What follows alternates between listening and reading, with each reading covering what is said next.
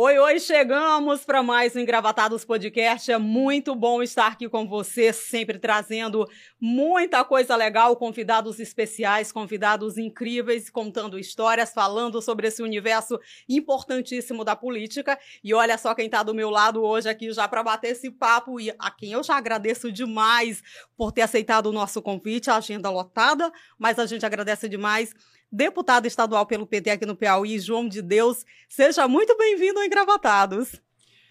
Pois é, eu tô curioso aqui. curioso, deputado. Esse nome engravatado. De certa forma é meio curioso, meio diferente. Estamos aqui à sua disposição, viu? Dizer que é um prazer estar aqui, conversando aqui com os internautas que estão nos acompanhando. E o que você perguntar, eu vou prometer responder. Opa! Isso é muito bom. Você já conhece o nosso Engravatados, então receba bem aí o deputado João de Deus. É muito bom recebê-lo. Saiba realmente que é, um, que é uma honra. E a gente já começa os nossos internautas que estão aqui nos acompanhando. Quem é João de Deus? Nos conte um pouquinho dessa história que, olha, deve ser uma história bonita aí. Bom, eu eu, eu, minha história, eu acho que eu nunca imaginei que eu pudesse estar, por exemplo, ter chegado à Assembleia Legislativa na condição de deputado estadual. Eu nasci na zona rural de Zé de Freitas, uma cidade que tem uma política muito forte, tradicional, políticos tradicionais. O nome já diz, né? Freitas, família Freitas, muito poderosa. E eu nasci na zona rural a 36 quilômetros né, onde eu, inclusive, é, até hoje frequento muito. Né. Lá, meu pai era agricultor, pequeno comerciante, minha mãe professora. E com nove anos de idade eu vim estudar na cidade. Comecei a estudar lá no interior, na casa do meu pai. Depois, com nove anos, vim para a cidade. Minha mãe deu um jeito de, meu pai de comprar uma casinha muito simples. Fiz o ensino fundamental, antigamente era o primeiro grau, e com muita luta nós viemos para Teresina, porque não tinha ensino médio na cidade. Então eu sou de uma família, meu pai casou duas vezes, a primeira esposa dele teve 12 filhos, da segunda sou o segundo da segunda mulher, com sete você imagina, 12 com 7, 19 filhos. Uma família grande, grande, grande. deputado. Então, e é, é, ao chegar aqui em Teresina, eu fui, trabalhei na, numa padaria de uma prima da gente, do esposo dela em Timon, morava aqui na Vila Operária. Depois eu, estudando no liceu, fazendo ensino médio, eu fiz um curso, até influenciado pelos colegas de turma, de mecânico de automóvel no Senai, é, Sistema Nacional de Aprendizagem Industrial, bem ali na primavera. Passei em primeiro lugar, fui chamado para trabalhar na, na Vemosa, que à época era representante da Volks aqui no Piauí. Trabalhei um ano. Na época, o proprietário era o senhor Ari Magalhães. Propôs me mandar para Recife para fazer um curso de especialização em caixa de marcha de carro da Volkswagen. Olha só que desafio! É, e eu disse, não, eu não quero isso aqui, eu vou sair. Aí saí, depois arrumei um trabalho nos Correios, fui carteiro, entreguei carta aqui na Primavera, entreguei carta na... Na época, aquela ponte da Primavera estava sendo construída, eu me lembro muito bem, né, da construtora, eu entregava a carta naqueles morros, no Morro da Esperança, no Marquês, Entreguei carta também no centro da cidade, como entreguei aqui no, no, no Cristo Rei. E quando eu passei no vestibular, porque eu estava estudando, fazendo o terceiro ano. Focado ali. Focado. E minha, minha, minha, meu desafio aqui é entrar na universidade. Passei no vestibular e fui chamado. Meu chefe, então, me chamou e disse: Você ou estuda ou fica nos Correios porque eu tinha que bater ponto seis, oito da manhã, seis da tarde, e não tinha como eu chegar na faculdade para cursar a primeira disciplina na hipótese de estudar só à noite. Então eu saí, a família reagiu e eu disse: não, mas eu vou estudar, eu vou tomar minha decisão. Tem hora na vida que a gente tem que tomar a decisão, né? porque as oportunidades elas passam e nem sempre elas se repetem. nem sempre a gente tem uma segunda chance. Então, tomei essa decisão e me virei. Eu digo, não, eu me viro na universidade, eu não vou dar despesa em casa. Aí eu me inscrevi num programa carente, recebi a alimentação gratuita, o transporte, o vale, o vale do ônibus, o vale transporte. E logo, logo eu consegui uma bolsa. Eu trabalhava é, um turno na biblioteca de medicina, que ficava aqui do lado do Getúlio Vargas. E com isso eu recebi ali um salário mínimo, depois me inscrevi no crédito educativo na época, né? E assim eu fui me virando, né? Terminei meu curso aí onde eu comecei com política. Saiu da faculdade já vindo para. Não, não, porque assim, eu comecei com o movimento estudantil. Ah, o senhor ingressou ali, já estava no, no então movimento. A participar de reuniões e aquilo foi me atraindo. E foi o grande incentivo para o senhor ingressar no, política, no universo da política. Na, na política. Então, e essa decisão foi difícil? Ou, ela, já estava bem encaminhada ali difícil pelo. Porque uh, o movimento político, o movimento estudantil, o movimento sindical, porque eu comecei no movimento estudantil, ali na década de 80, quando eu ingressei na universidade, ele me fez ver o mundo de uma outra forma. Para além. O da... senhor fez química? Química, eu sou formado em licenciatura plena em Química. Você imagina, formado em Química oh. é, uma, é, uma, disciplina é, é, da área de ciências e que não tem nenhum conteúdo político, podemos dizer assim, é mais técnico. Né? Estou nos movimentos Mas estudantis movimento estudantil e já ingresso. atenção para né, a questão da política. Eu comecei a ver o mundo de uma forma muito mais ampla e aquilo me atraiu. Né? Eu fui participando de eventos, congressos, e fui, e fui me interessando, né? lendo mais. Eu, eu me lembro que eu li um primeiro livro muito interessante, né? É, do Marcelo Rubens Paiva. Marcelo é um grande escritor e ele escreveu um livro Feliz Ano Velho. Meu Juventude, quem quiser conhecer um livro muito bacana da história de um jovem que foi tomar um banho numa lagoa e ele num, num período de, de férias e ele mergulhou e ele bateu com a cabeça no fundo e, e terminou causando uma lesão na coluna. Até Opa, hoje ele que é paralítico. spoiler interessante, hum, hein? Ele é paralítico. Então ele começa a contar essa história e depois o pai dele foi sequestrado pela ditadura militar numa madrugada. É, Rubens Paiva até hoje é, foi, foi morto, deram um fim nele.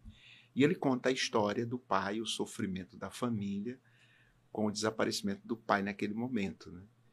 E, e, ele hoje é um grande escritor, uma pessoa que inclusive já teve várias vezes aqui no Salão do Livro, aqui, né? No Salip, né, aqui em Teresina. E é muito interessante. Então, assim, isso me chamou muita atenção. E eu fui me interessando pela política. Depois, quando eu saí da, da, da universidade, eu ingressei no magistério estadual como professor. Já estava participando das, das assembleias, né? falava nas assembleias, defendia minhas ideias. Pouco tempo depois, me lançaram candidato a presidente dizer, três anos depois, nós ganhamos a, a, eleição de presidente da Associação dos Professores do Estado do Piauí, uma das maiores associações tradicionais. Um passo gigante muito, aí na muito, história, muito. né, deputado? Eu me lembro que quando a gente ganhou essa eleição, um certo dia, eu fui com os amigos ali no bar, antigo bar Nós e Elis, que ficava ali perto da DUFP. Era um bar que era o point do pessoal da universidade. E eu me lembro de um jornalista chamado Chico Viana, né, que foi muito influente na comunicação. O Chico é uma pessoa que eu respeito muito. E o Chico chegou para mim assim e disse: Você é aquele rapaz que ganhou a eleição da Associação dos Professores do Piauí? Eu, sim, sou eu. Aí ele disse: Você tem noção da importância política que é você assumir a Associação dos Professores? Disse, Talvez não. Ele disse, pois fique sabendo disso, porque essa é uma principal entidade é, de, de, de, organizativa, sindical do estado do Piauí. E ele tinha razão, né? Tinha razão. Tinha razão. porque eu vim de uma cidade onde não tinha nenhuma tradição com política, Aí eu fui eleito, fui reeleito. José de Freitas, uma cidade bem é. aconchegante, é, né? Com certeza. Né? O senhor falou do interesse, né, que surgiu lá atrás. São, são alguns anos aí na política, já passando por vários, né, por, por vários cargos, desde de vereador, hoje, hoje deputado. Esse interesse, ele, ele cresce, aumenta a cada dia? Como é que está hoje? Ele, ele cresce, sim, e a política ela é muito contagiante, né? É contagiante? Já dizia, já dizia o, o Ulisses Guimarães que a política é que nem é, a, a, a, cachaça. Ela embriaga as pessoas. Depois que você, você se vicia com ela, você. o senhor se considera um viciado você, no universo da política? política? Sim, sim. Você, você sai, você tenta sair mas você, quando vê uma manifestação, você quer estar lá no meio, quando tem uma passeata, quando, sobretudo no nosso caso, né? Que tem uma construção no meio dos movimentos sociais. Então, isso nos chama atenção.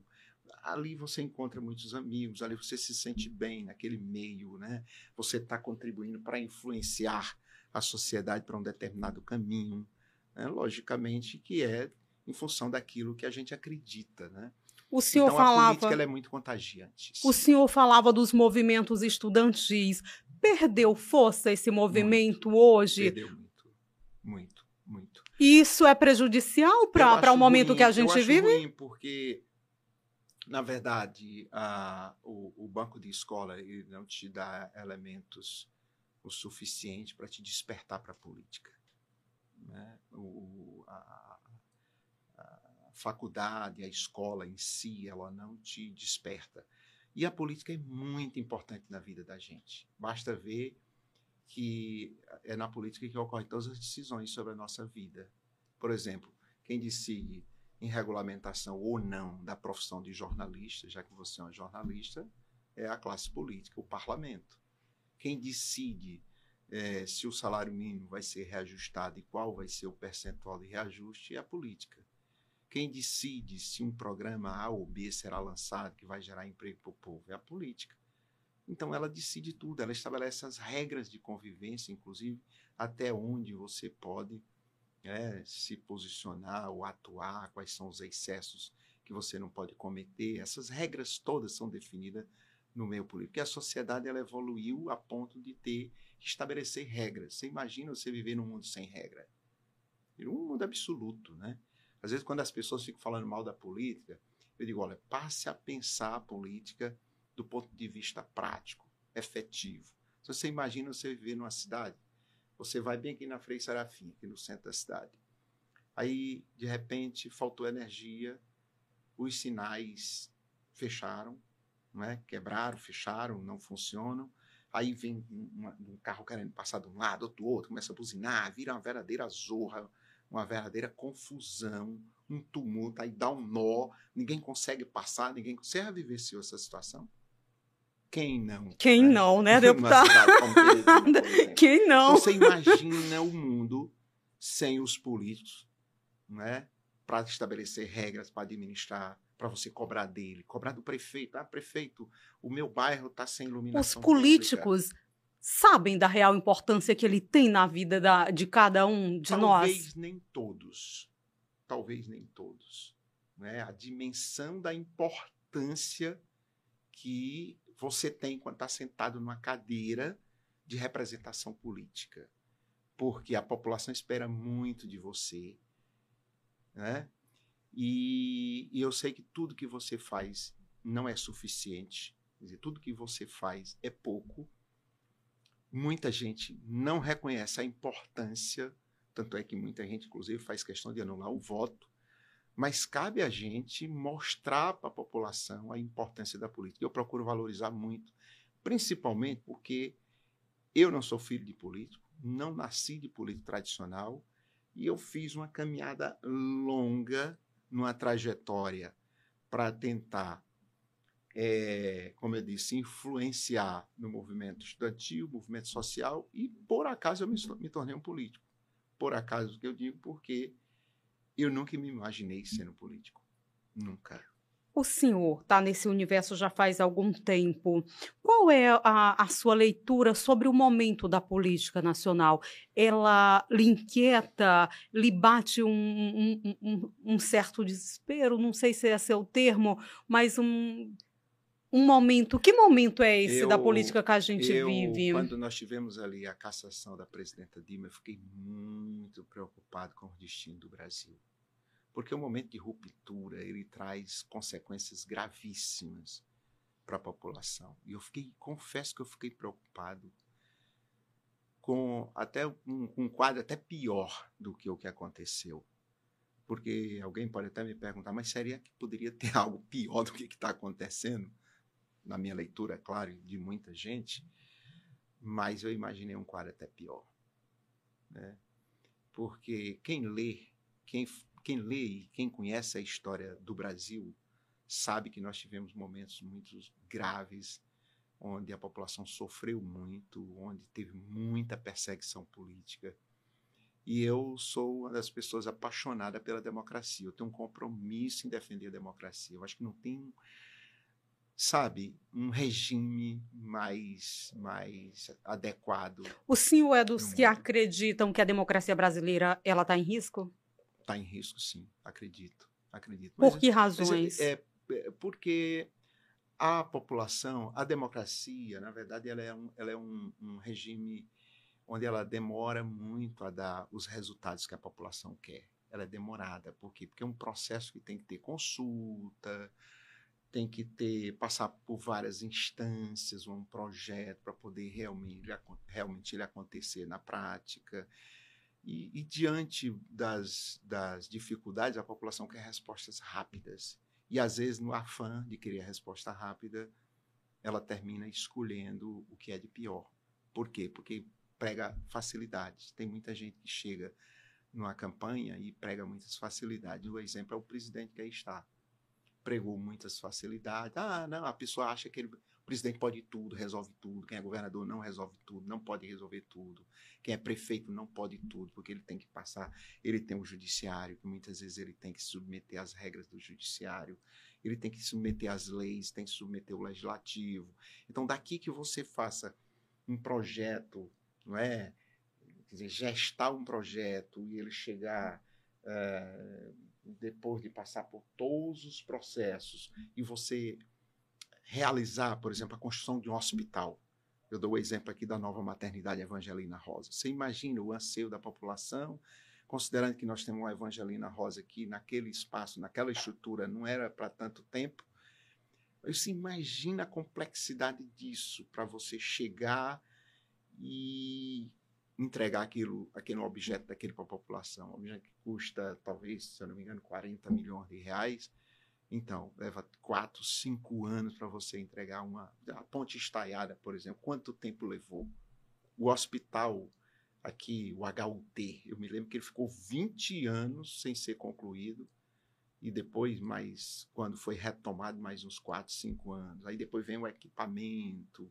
Você reformar uma escola, estruturar, construir quadra, construir.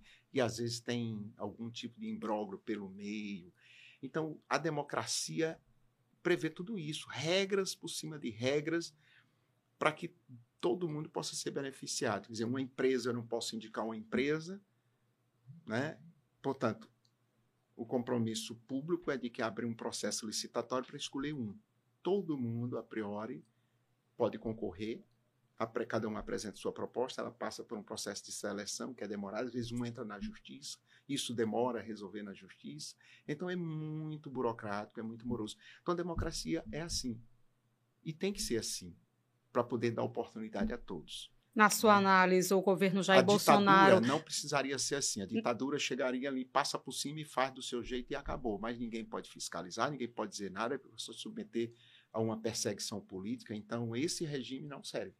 Por isso que eu digo, o compromisso nosso tem que ser com a democracia, porque a democracia ela dá oportunidade a todos e gente que nem eu, que saí lá da zona rural, lá da margem do Rio Maratonã, ali lá de José de Freitas, lá entre José de Freitas, Cabeceiras e Barras, na zona rural, a 36 quilômetros da cidade, pela democracia e só pela democracia, sem influência do poder público, sem influência de dinheiro, chegar à condição de deputado estadual.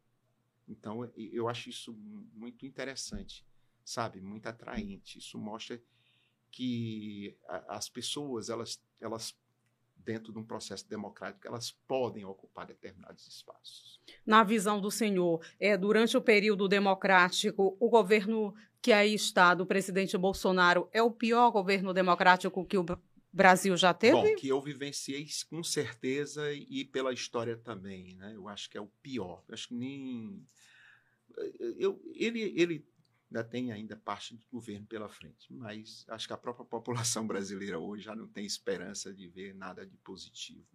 Se tiver, muito pouco. Muito pouco. Sem, sem compromisso com a democracia, com as instituições, causa instabilidade o tempo inteiro, inclusive contra o próprio governo dele, né? contra o próprio governo dele. E eu, obviamente, que fiquei com muito, muito temeroso ali no começo, depois as coisas vão se encaixando, não é, não é bem aquilo que ele pensava em fazer, do ponto de vista da, da vontade dele de querer passar por cima de todo mundo, ameaçando, ah, tem que, que matar todos os petralhas, tem que fazer isso, né? Tem que. Você lembra que ali no começo ele andou é, fazendo ameaças de. As instituições ali agiram, né? E as instituições, então, ele terminou voltando, vamos dizer assim, para dentro do casulo dele tá, e ter que ficar um pouco é, calado, vamos dizer assim, se é que ele quer chegar até o final do seu governo. A gente percebe isso, acho que isso está. Tá? Mas é muito temeroso, né? porque, como eu disse aqui, quem assume a presidência da República não pode tudo. Não pode. Ele tem que.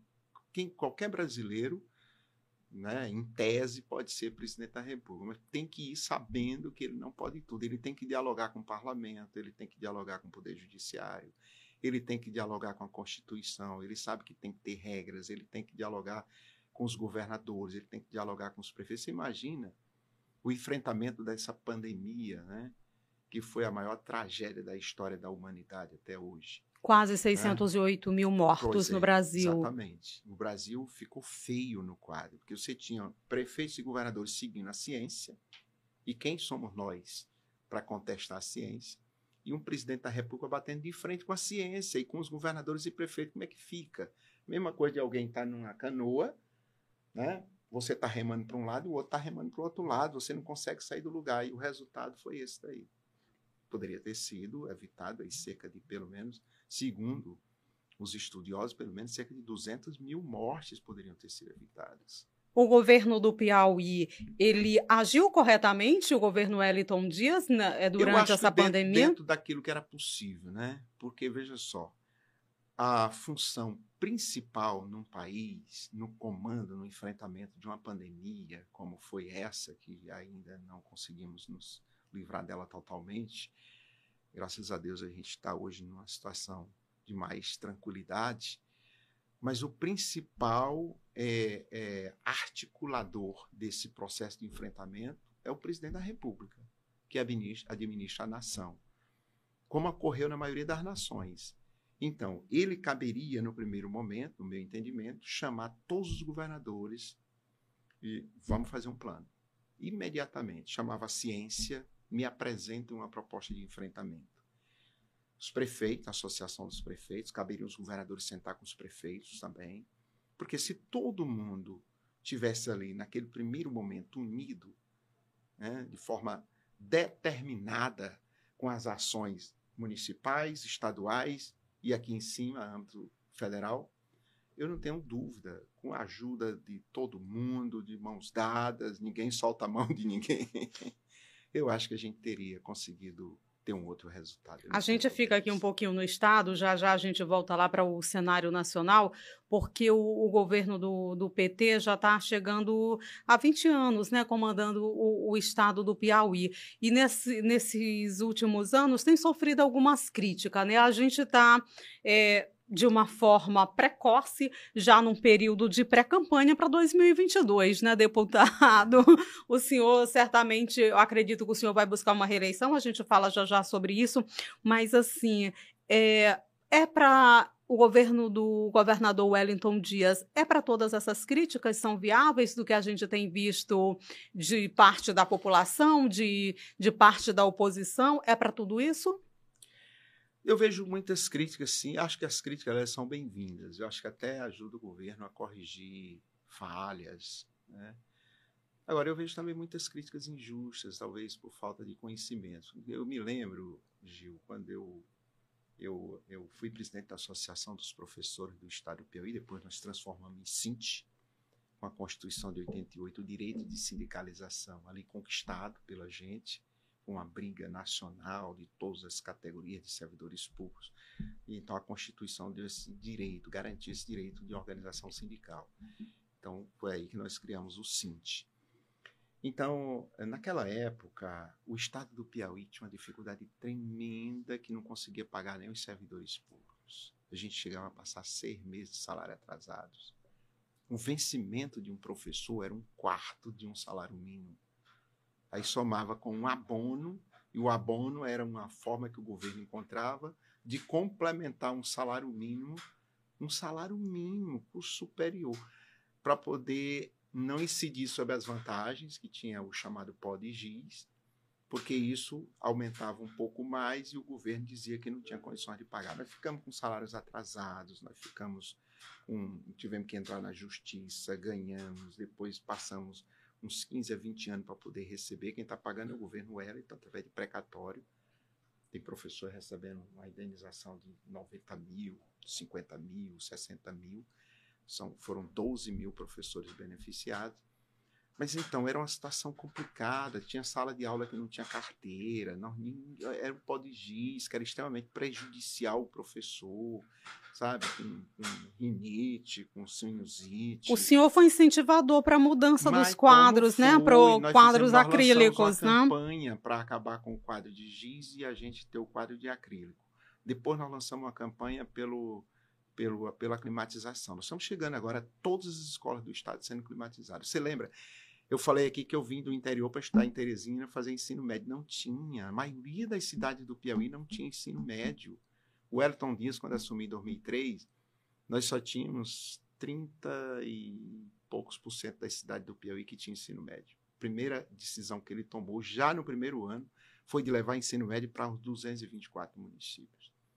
Essa foi uma decisão acertada. Hoje, ele já está conseguindo. Nós estamos chegando agora com 224 municípios com ensino superior.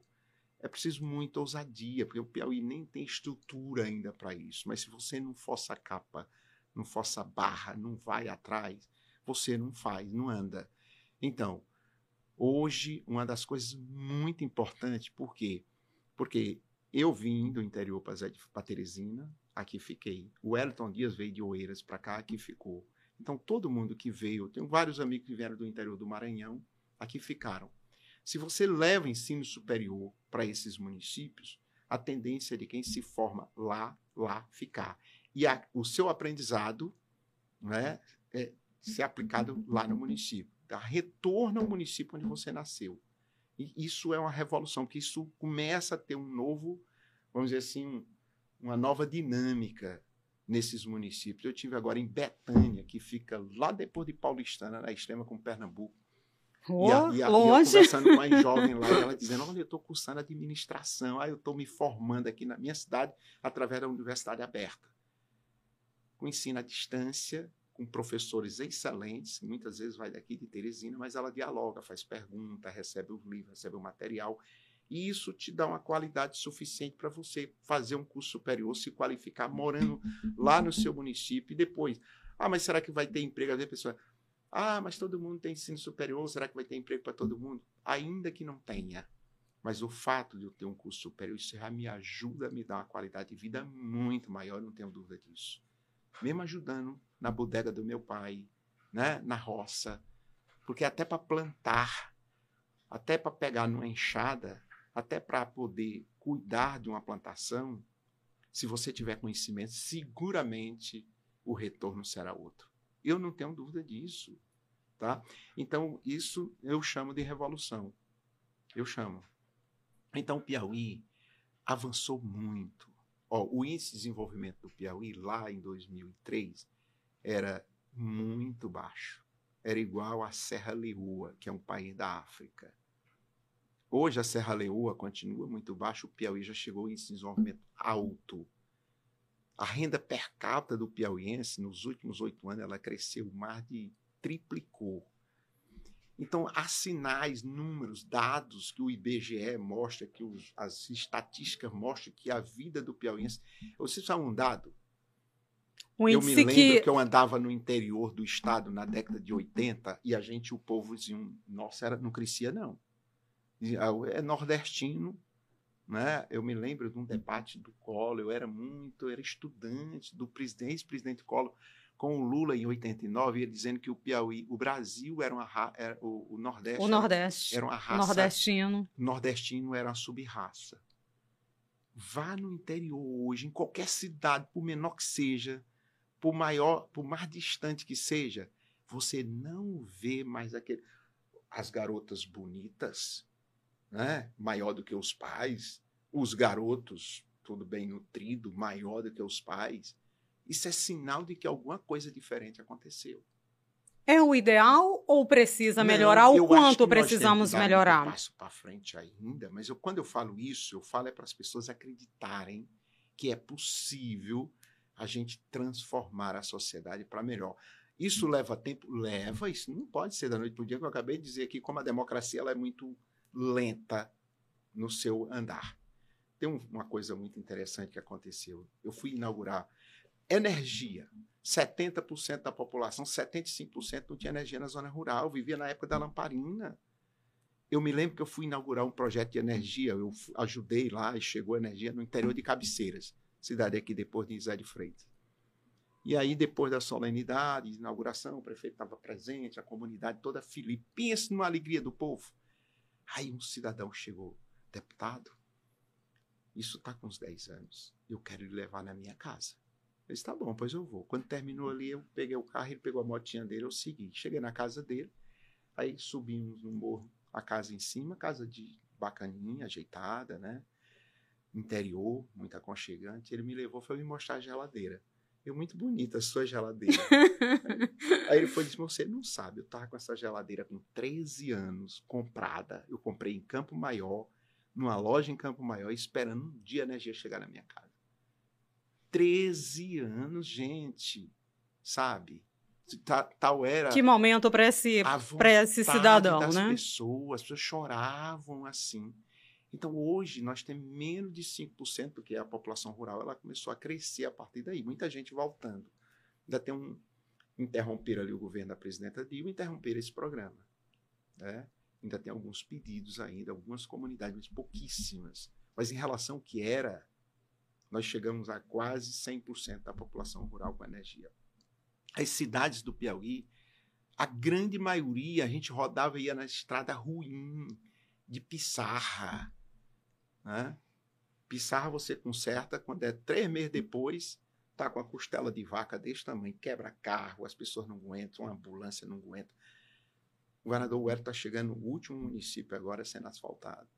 Isso se faz em 20 anos, né? é possível fazer, como era, mas para um governo determinado. Porque em, não, o Piauí completou agora 199 anos e nós passamos esse tempo inteiro e não conseguimos avançar.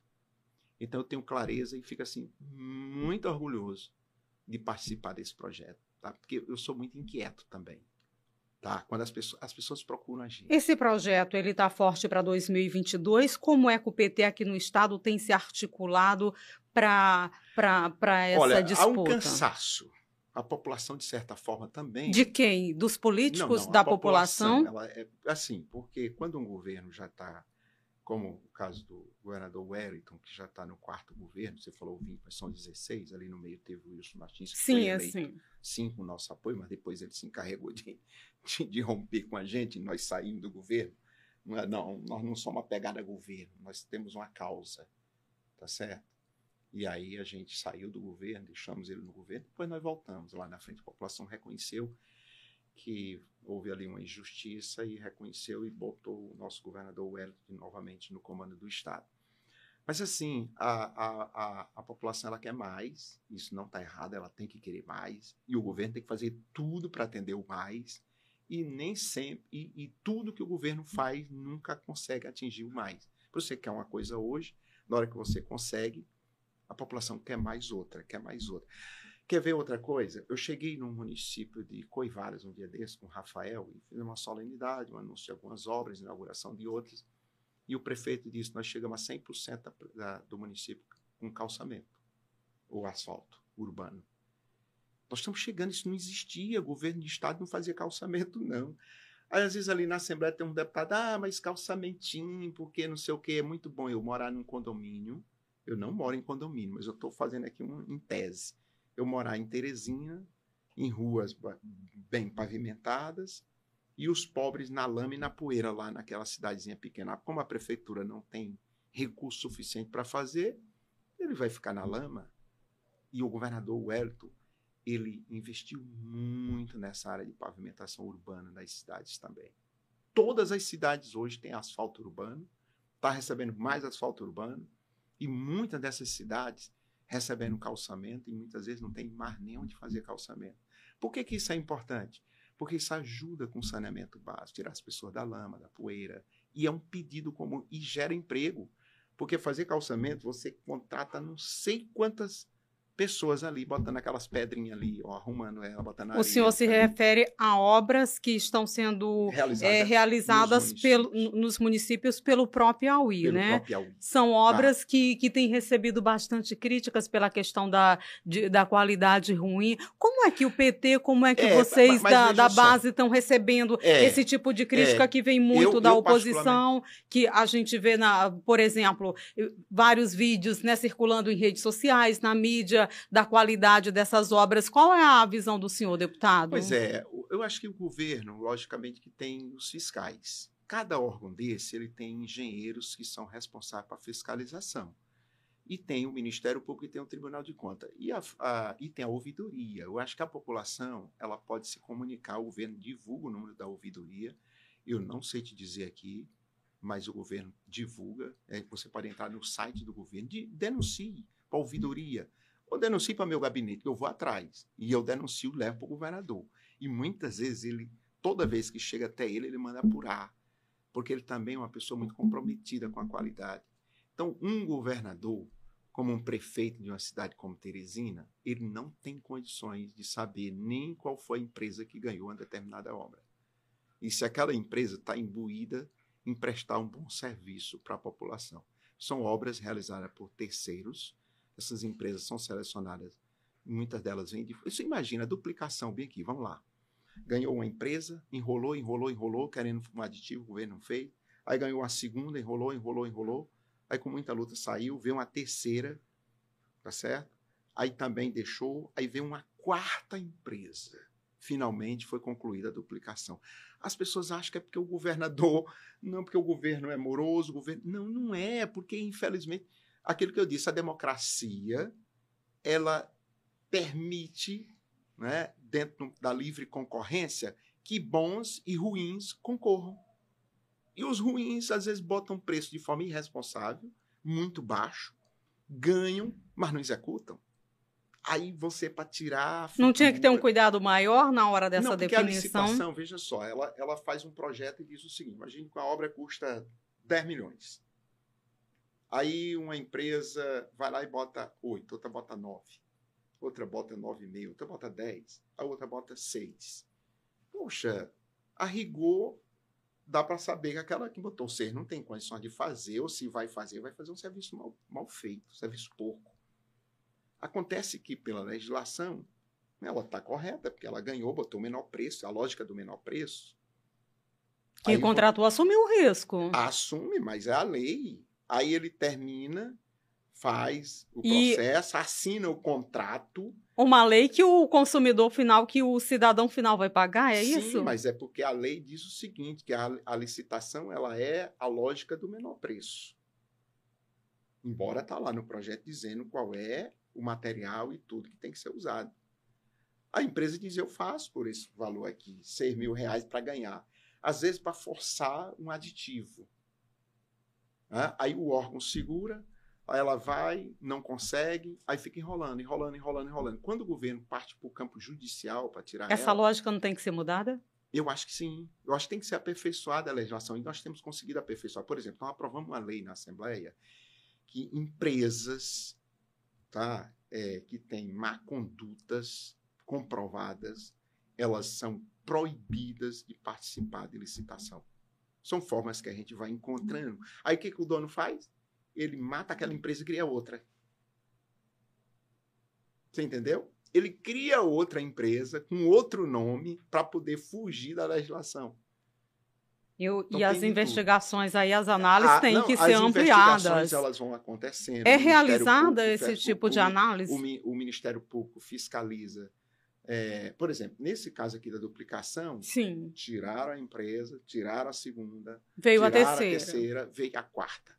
E aí o governador teve que criar uma força-tarefa, ele mesmo participava.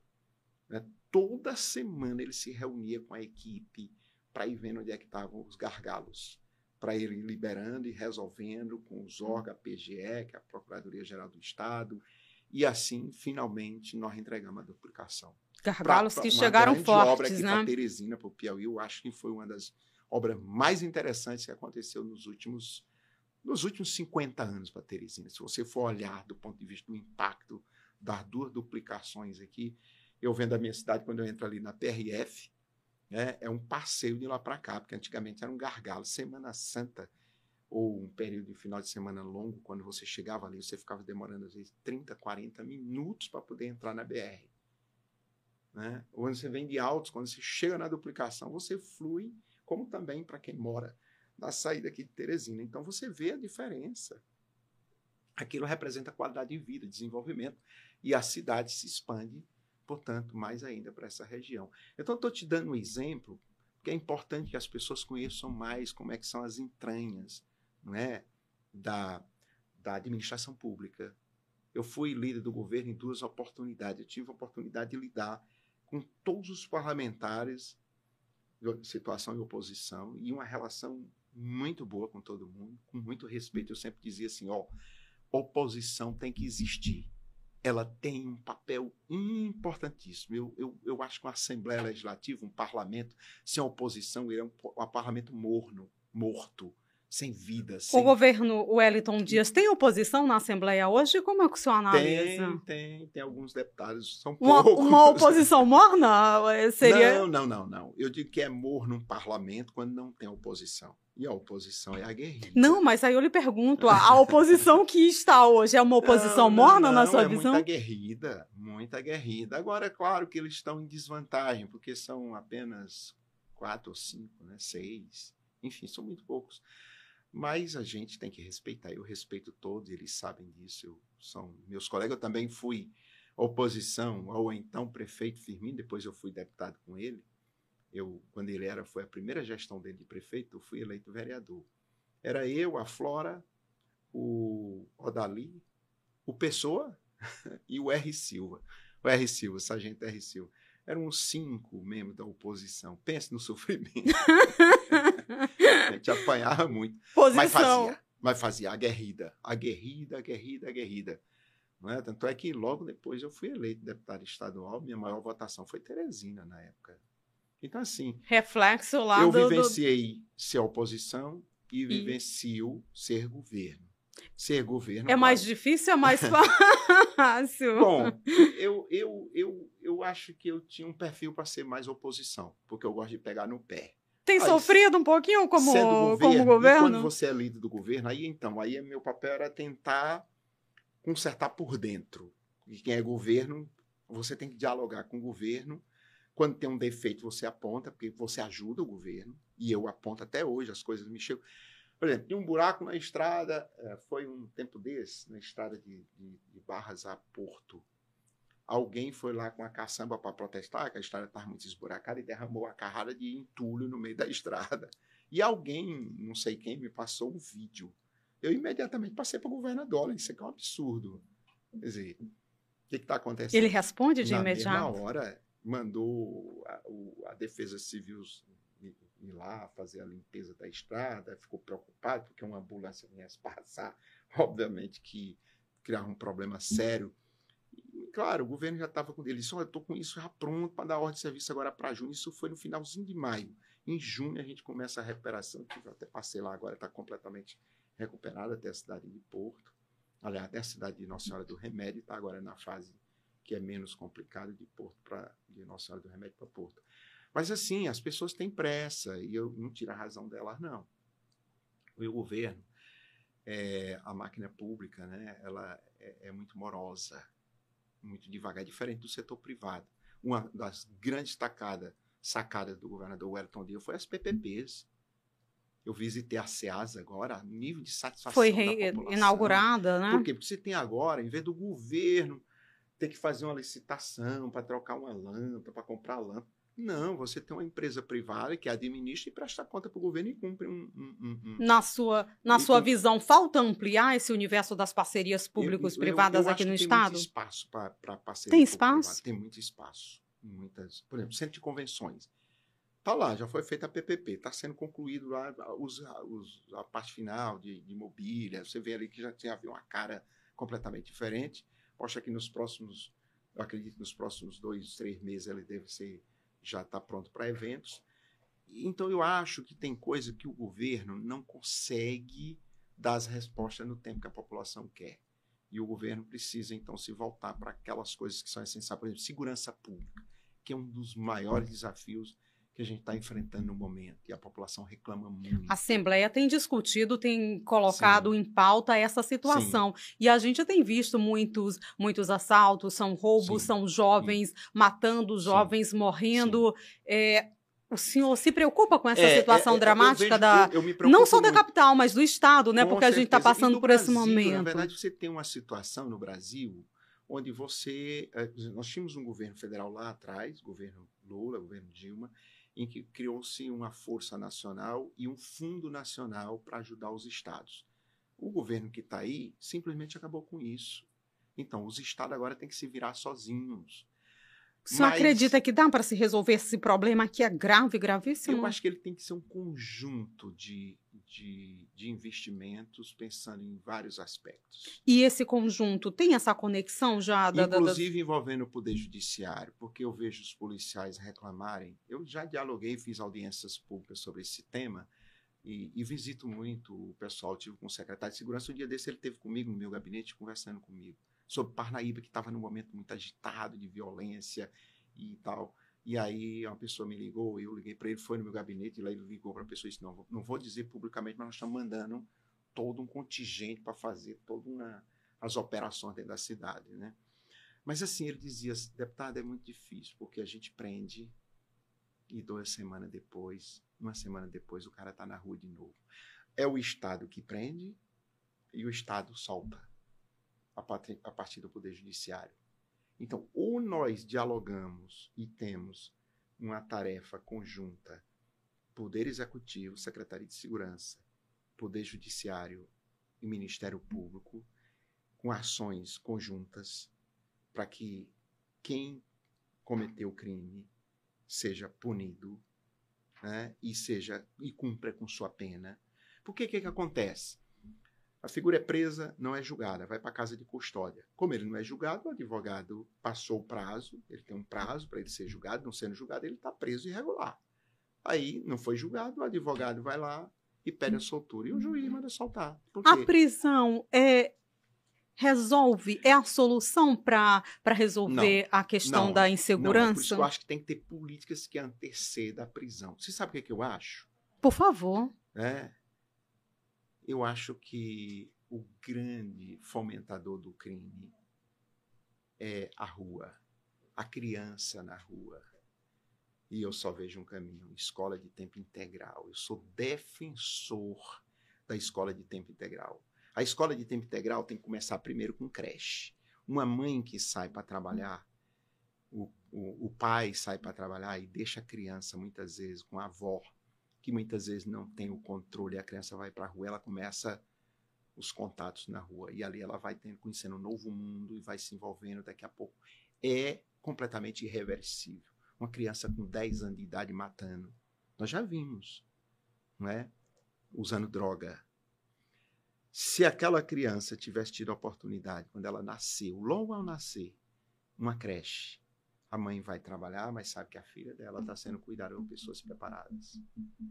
Se ela tivesse a oportunidade de sair da creche, entrar numa escola de tempo integral para ficar o dia na escola, o dia na escola, interagindo com os professores, com os livros, eu não tenho dúvida que a gente conseguiria enfrentar esse problema na raiz. O que que falta para o Estado, para o município ofertar essa solução é, eu que acho o senhor está nos, nós, nos nós? A gente vinha numa evolução muito boa. No governo Lula, nós aprovamos o Fundeb, que era o Fundo de Manutenção da Educação Básica. E a educação básica ela vai desde a educação infantil, ensino fundamental, até o ensino médio, né? que é o, o básico mínimo de conhecimento que você tem para ingressar no mercado de trabalho ou para tentar ingressar numa universidade. Inclusive, ali com a descoberta do pré-sal, estava previsto para 70% dos recursos do pré-sal ser investido na educação para expandir escola de tempo integral e, inclusive, garantir creche para todos os municípios. Você tem que ter um recurso novo para poder expandir, porque o recurso que tem hoje disponível para a educação não é suficiente para atender na quantidade, na velocidade que a gente precisa. Aí veio o golpe, o Temer desmontou com o PSDB. Quando o senhor fala golpe, o senhor está se referindo ao Dilma, impeachment da presidenta, da Dilma, Dilma. Um da ex-presidenta Dilma. Né? Nós chamamos de golpe, porque foi um golpe. Né? E aí ali eles entregaram o Temer. O pegou, PT continua achando que foi golpe? Mas foi. Não acha? Foi, tem certeza. Foi montagem. Olha, mas rapaz, né? A, a Dilma não teve nada de irregular contra ela, nada. A pedalada fiscal. O que é a pedalada fiscal? Né? Mas vamos aqui terminar primeiro. Por favor, vamos.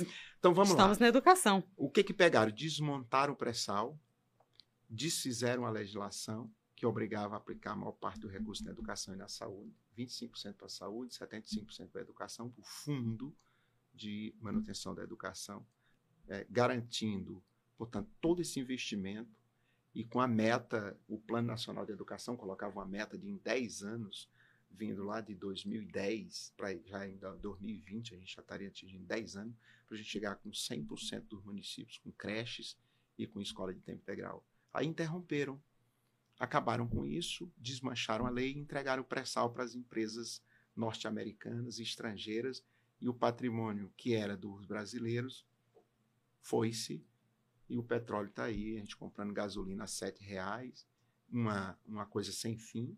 Já tem um novo reajuste agora programado para os próximos dias.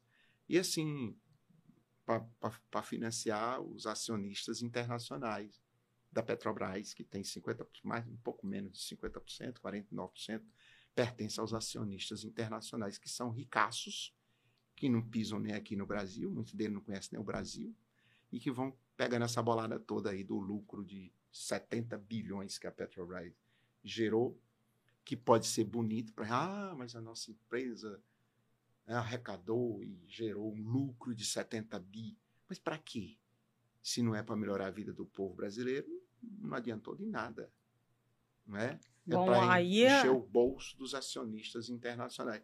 Então são políticas erradas, por isso que eu me empolgo com a política. Acho que ela, nós temos que ter consciência, estudar, ler, compreender, para a gente saber de que lado nós temos que atuar. Eu escolhi um lado, meu lado é esse que eu já contei aqui para todos vocês que estão nos acompanhando. E entendo que as pessoas precisam se interessar mais por política. Se todo mundo se interessar por política, para ler, por mais equívoco que você possa cometer, mas se você ler, se você se informar, não entre, ah, não, eu vou ser petista. Não, não estou dizendo isso, não. Quando eu comecei, os partidos políticos me convidavam, e eu ia, mas eu dizia, eu não vou me filiar, eu vou escutar primeiro. Escutou, se filiou ao PT. Um, um certo momento eu vou optar por um partido, mas eu só vou optar por um partido quando eu tiver clareza do que, que ele defende. Tem muita gente assim, ah, eu não voto em partido, eu voto em pessoa. Tudo bem. Mas eu te digo, uma pessoa só faz verão? Consegue mudar a realidade de uma sociedade? Não consegue. Política é a arte de juntar gente. Então eu preciso entender que eu preciso ir para um partido onde as pessoas pensem mais ou menos parecido comigo, para que eu possa junto com eles lutar para influenciar nas mudanças, porque eu sozinho não consigo. Tem até, temos até um ditado famosérrimo, né? Que andorinha, uma andorinha sozinha não faz serão. um pouquinho, né? um pouquinho, você acha é. que faz? Bom, estamos conversando aqui com o deputado estadual pelo PT, João de Deus. É muito bom ter você aqui com a gente. Mas o senhor falou que a política né, é uma arte de, de, de, de conversar, uma arte de diálogo, de juntar gente, de, de né? E a gente tem visto, eu perguntei para o senhor um pouquinho lá atrás, a questão dessa articulação do PT aqui no, no Estado, né? Porque a gente tem visto alguns deputados deixando a base do governo, outros, por exemplo, MDB, PSD, aí nessa nessa discussão, quem vai ficar com a, com a vice né, na chapa majoritária, essa discussão.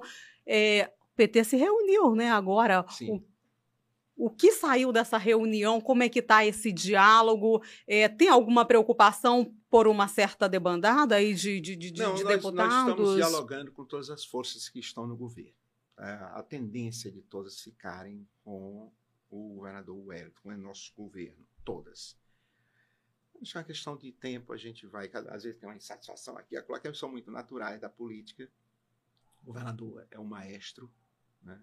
ele consegue dialogar com todo mundo e ele está imbuído nisso. Ele está conversando, já tentando montar as chapas, as estratégias. O problema mais está mais no campo proporcional, no campo majoritário já está praticamente equacionado.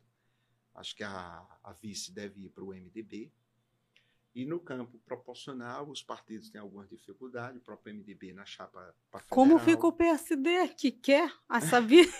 é, mas eles estão compreendendo que tem o governador está tentando encontrar outras alternativas, como tem a primeira suplência de Senado, e alguns usam para botar a mãe, para botar o filho. O governador Wellington nunca fez isso, né? Botou lá atrás a Regina Souza, que é, vai ser a próxima governadora. Aliás, hoje está como governadora, né? O presidente está lá em Glasgow, na Escócia, é. né? Na COP26. Pronto. Então, e ele, governador. Aliás, o governador. O governador Wellington já, já tem esse entendimento de que a vaga de suplente na chapa de senador deve estar à disposição de uma das forças aliadas para facilitar na composição.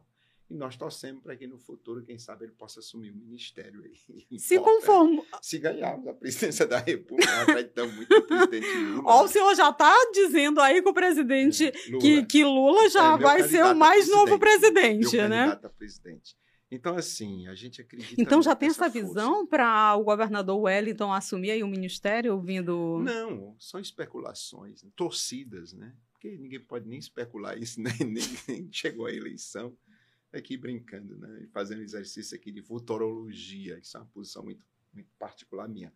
Mas, assim, é, é, eu acho que o governador Wellington ele tem se revelado cada vez que passa né? como uma pessoa muito habilidosa, muito articulada, e eleitoralmente tem comprovado isso aqui no Piauí, né? Quatro eleições ganhando no primeiro turno. Mas a reunião de hoje foi exatamente para ver essa questão é, de, de, de, de como alocar todo mundo, né? Unir, deixar todo mundo mais unido nesse grupo. É, receber possíveis nomes que, que estão chegando aí para possíveis filiações, porque a, alguns nomes têm alguma resistência é, não, né, para chegada. Verdade, reunião, é, basicamente essa sobre. A reunião de hoje, na verdade, ela está acontecendo agora. Eu saindo daqui vou para lá. Vai retornar. É, mas, assim, essa, essa discussão de novas filiações no partido existe. Né? O senhor é Só é favorável? Eu sou favorável a alguns nomes. É, os deputados estaduais que querem, já têm mandato, querem vir para o PT, não é que a gente seja contra, mas nós temos dito o seguinte: para nós não interessa fazer deputado que nem alguns partidos fizeram no passado. Você lembra que aqui um partido estava no poder, de repente tinha 100 prefeitos. Quando sai do poder, cai para 20, cai para 10. O PT não quer ser isso. Nós preferimos ter os 20 prefeitos que a gente tem, 23, sabe? Mas de prefeitos aguerridos, que se identificam com a nossa causa, do que a gente ter 50 prefeitos, onde a maioria só quer estar conosco aqui enquanto a gente for governo. Depois que a gente perder o governo, sai. Eu me lembro que quando Wilson Martins assumiu o governo do Estado, o PSB tinha lá seus 70, 60 prefeitos. Quando ele saiu, acho que não tem, não sei se tem 10, 15 prefeitos. Aí o PP, com a expectativa de ser governo, tem 100 prefeitos. Se perder, perder o Bolsonaro lá e vai perder. Tá? Vai perder? Vai perder. E aqui a gente ganhar, você vai ver como o PT, o PT vai murchar. Só que o PT não cresce, porque o PT também não quer crescer dessa forma. O Partido dos Trabalhadores, repito, não é um partido como um outro qualquer. Nós somos mais rigorosos. Então, qualquer pessoa que quiser vir para o PT tem que vir pela causa. Ah, não, me identifico com o PT, porque eu também defendo essas ideias e eu quero defender junto essas ideias. Aí a gente discute, tem campo para discutir. Agora, não, eu quero vir porque vocês são governo e para mim é melhor eu estar aqui do lado do governo porque assim eu ganho mais facilmente. Não, não. Nós não somos assim. Eu me lembro que quando o, o, o Wilson Martins, em 2000 e, 2013, né? 2014 tinha sucessão. Zé Filho era o vice, seria o candidato a governador. Primeiro era Marcelo, depois foi o Zé Filho. Ele me chamou e chamou o Fábio Novo e nós tivemos uma conversa com ele. E ele só estou dando um prazo até dia 2 de janeiro de 2014 para quem quiser ficar comigo. É, é esse prazo que eu estou dando. Eu era suplente de deputado. Eu poderia ter optado por ficar com ele para ficar na Assembleia. Eu falei, não, eu vou sair, estou lhe comunicando, lhe agradeço lhe agradeço. Né? Meu partido é o Partido dos Trabalhadores e eu tenho um candidato a governador que é o Elton Dias, então estou aqui lhe agradecendo. E pronto. E não fiquei com nada. Por quê? Não, ele estava indo para um Simples caminho, assim, ó. Simples assim. Ele estava indo para um caminho e ele sentiu a necessidade de colocar aquilo e eu fui para outro. Né? E, e, fiquei satisfeito com a decisão que eu tomei. Nós ganhamos a eleição ali logo em seguida. Então, na vida é assim, você tem que saber escolher. Não, é, eu aprendi isso. Eu, quando eu saí dos Correios para ir para a universidade, eu tive que tomar decisão corajosa, porque eu tinha um salário, era um bom salário na época, uma empresa federal, e eu, pobre, que na minha casa não tinha nem geladeira, não tinha cerâmica, né? nós não tínhamos uma televisão, e eu foi ali que eu fui conseguindo alguma coisinha para ajudar a botar com meus irmãos, que moravam só os irmãos aqui, comprava. Família não, grande. Não era como agora comprando pé de galinha, não, viu? Olha, a situação tá difícil. Tá difícil, né? Tá difícil, Mas bem a gente difícil. Tinha que ir minguando ali. Né? Eu tinha uma irmã que também. Era uma dificuldade diferente. Diferente. Diferente, né? Porque as coisas ainda eram mais em conta. Hoje está tudo tá caro, caríssimo. E o salário, sabe, não aumenta, né?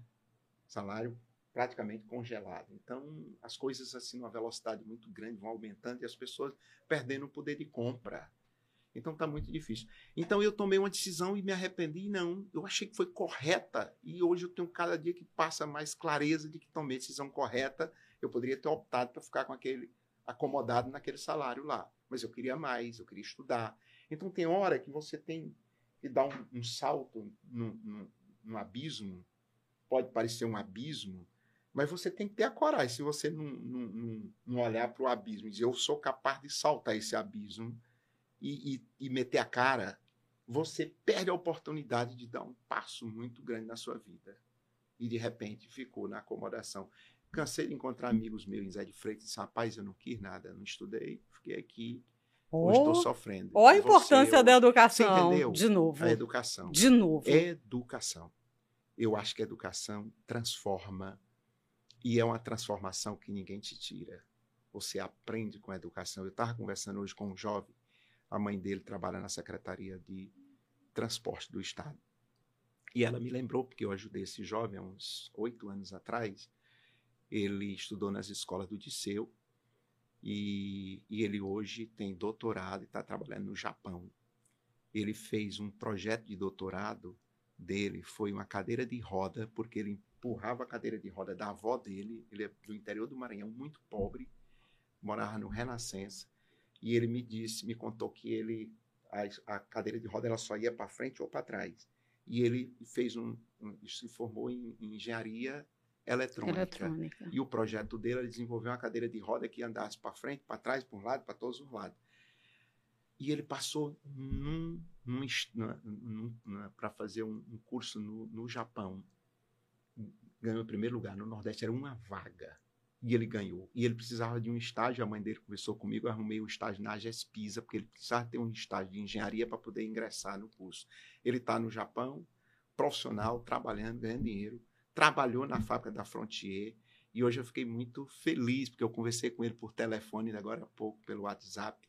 A mãe dele me passou o telefone e ele contando a vitória dele. Sabe, alguém que, que ralou, a mãe, mãe solteira, a avó morreu, criado assim, na maior dificuldade do mundo, estudou só em escola pública aqui no, na região do Grande Seu. Então, esses exemplos, eles são exemplos espetaculares para a gente mostrar para a população que é possível você vencer.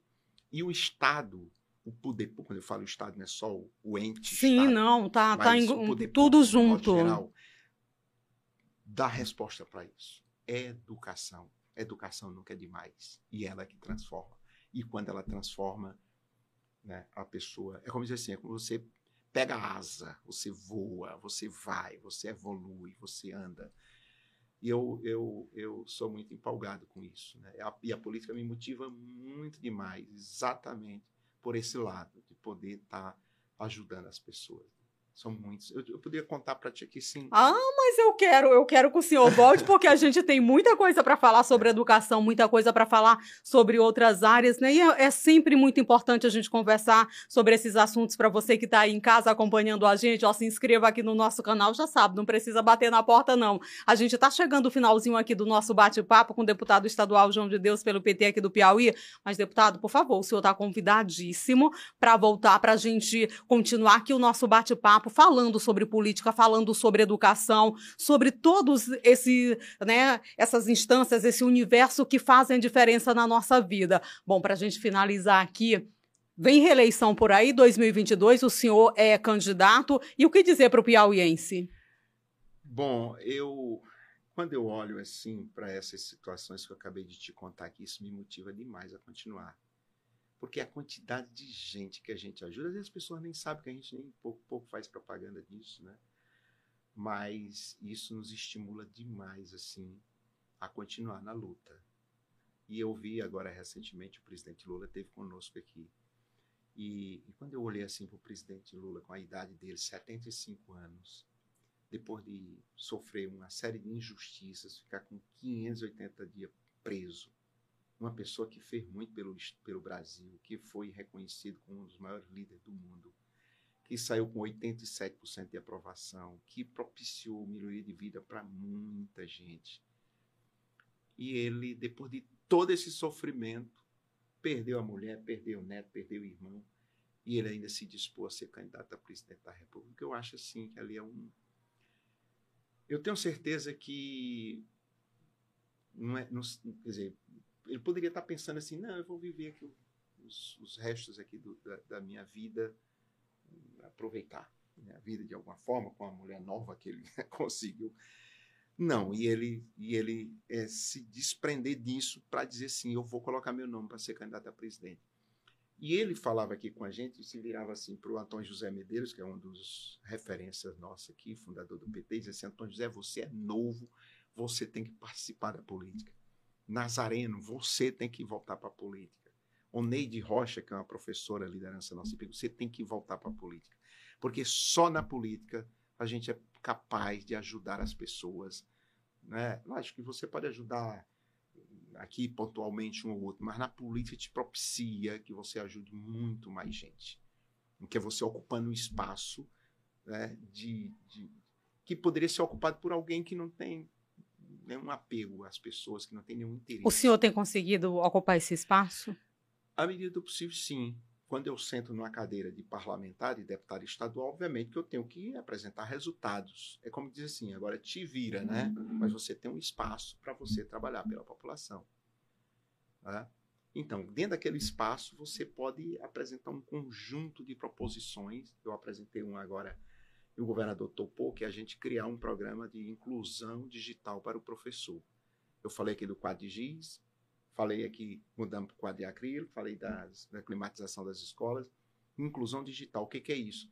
Cada professor da rede pública estadual e da universidade básica e universidade superior, a UESP, a gente garantir um financiamento para aquisição de um notebook e uma impressora. Ele ter o equipamento dele, na casa dele, para melhorar as condições de trabalho dele. Ele possa preparar as aulas dele, não mais naquela coisa do, do, do pedacinho de papel para levar para a sala, mas ele levar um computador, levar um data show, data show na escola, e ele conseguir trabalhar com a tecnologia, porque assim a escola será mais atrativa, assim os resultados serão muito melhores. Então eu apresentei esse projeto, o governador topou, né? E nós estamos dialogando agora com a Secretaria Estadual de Educação, com a UESP, para ver os quantitativos e ver aí o formato desse projeto para implementar ele para a educação. Então isso vai propiciar né, que os professores possam fazer um trabalho muito melhor do que aquele que, aquilo, aquilo que eles fazem. Então, isso é ação concreta para ajudar a melhorar, por exemplo, a educação, que nós estamos falando dela aqui.